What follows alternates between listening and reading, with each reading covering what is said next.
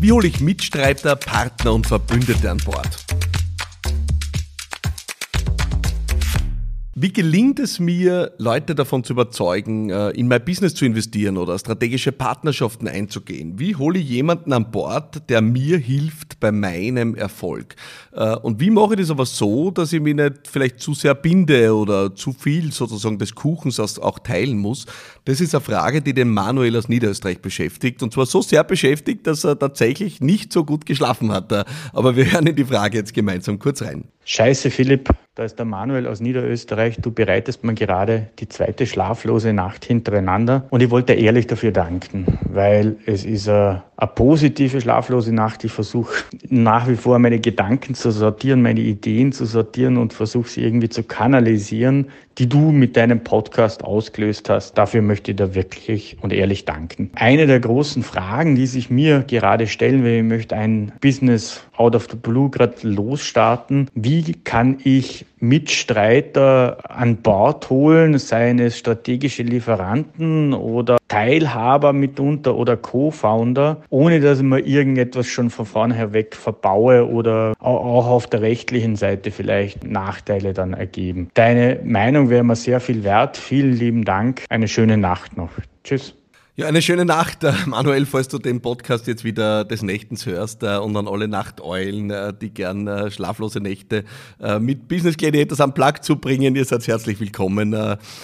Und an alle, die das untertags hören, natürlich auch. Äh, wir wollen unbedingt reinsteigen genau in diese Frage, ähm, weil ich sie großartig finde, weil wir natürlich immer wieder in die Situation kommen, dass wir in unserem Business eigentlich Unterstützung brauchen. Sei es eine Investorin, ein Investor, strategische Partnerschaften, verbündete Leute, die uns hebeln, äh, ein Netzwerkpartnerin, ein Netzwerkpartner.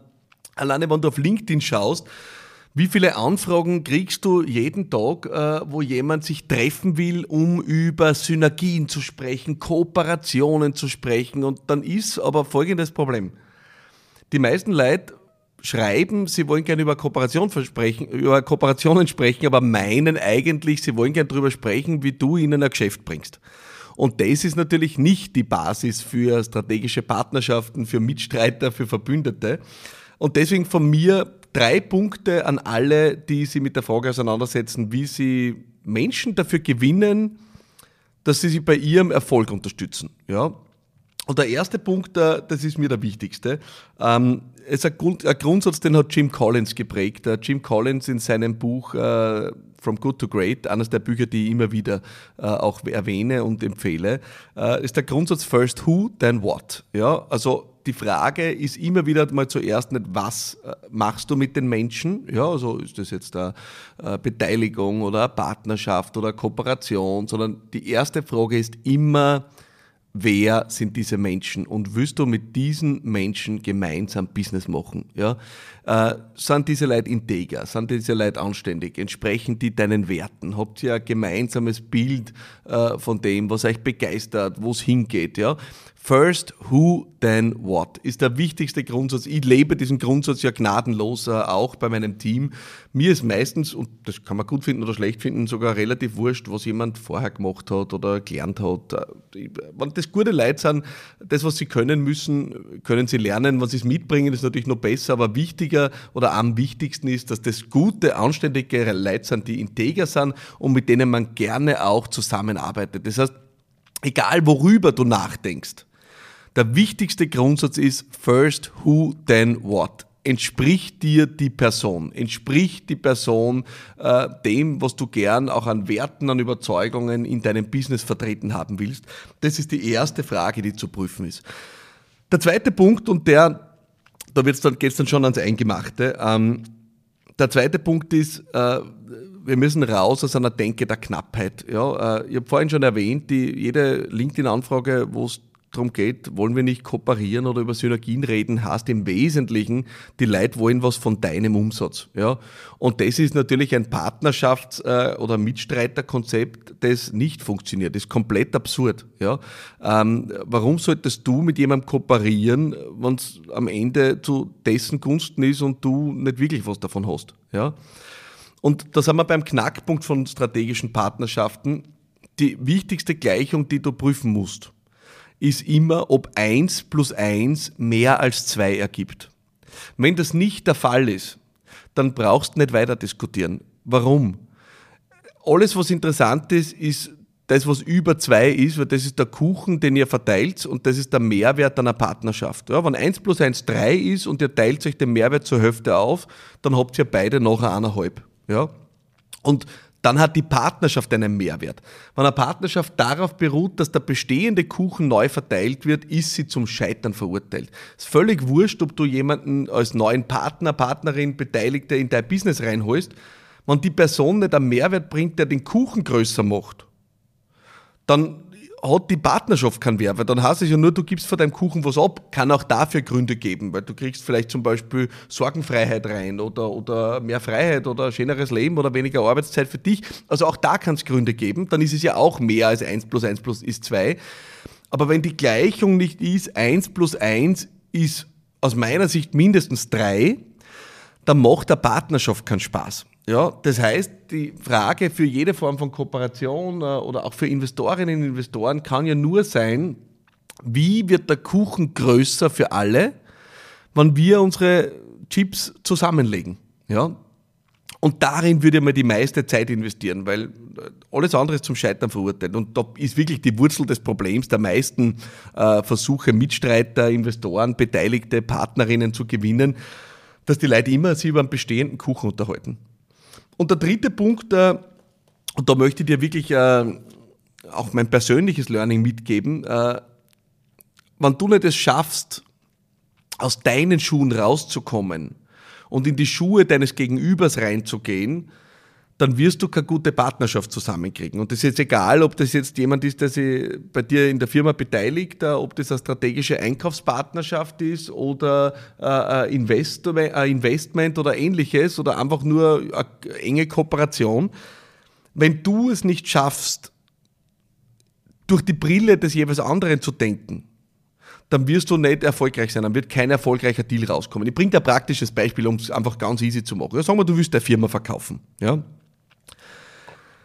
So wie viele Startups oder sagen wir, du willst einen Investor, Investorin haben. Natürlich willst du als Startup Geld haben, ja, natürlich willst du gern die Netzwerkkontakte, natürlich willst du gern alles Mögliche haben vom Gegenüber. Also ist aber der, der folgendes Problem.